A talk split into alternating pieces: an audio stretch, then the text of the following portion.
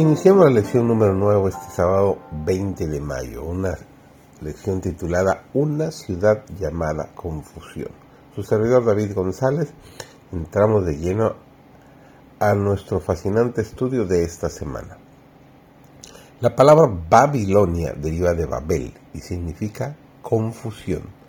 Se emplea en las Santas Escrituras para designar las varias formas de religión falsas y apóstatas.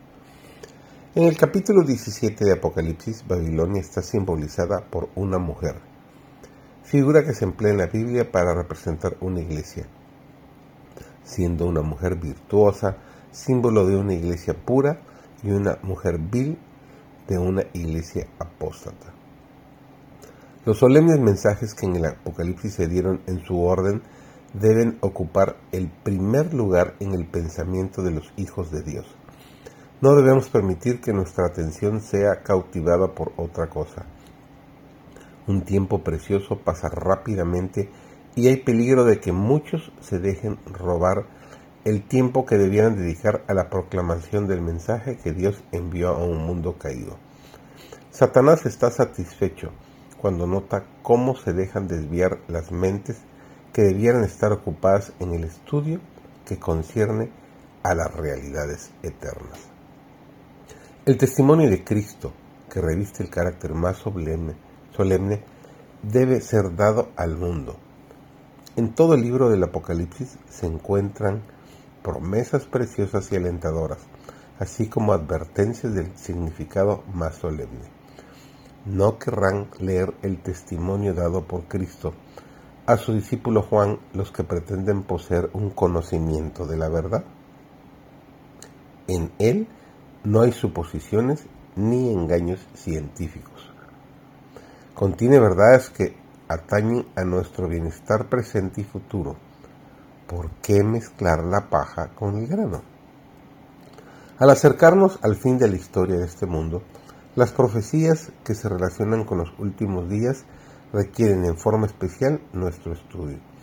El último libro del Nuevo Testamento está lleno de verdades que necesitamos entender Satanás ha cegado las mentes de muchos, de manera que se han regocijado de encontrar alguna excusa para no estudiar el Apocalipsis.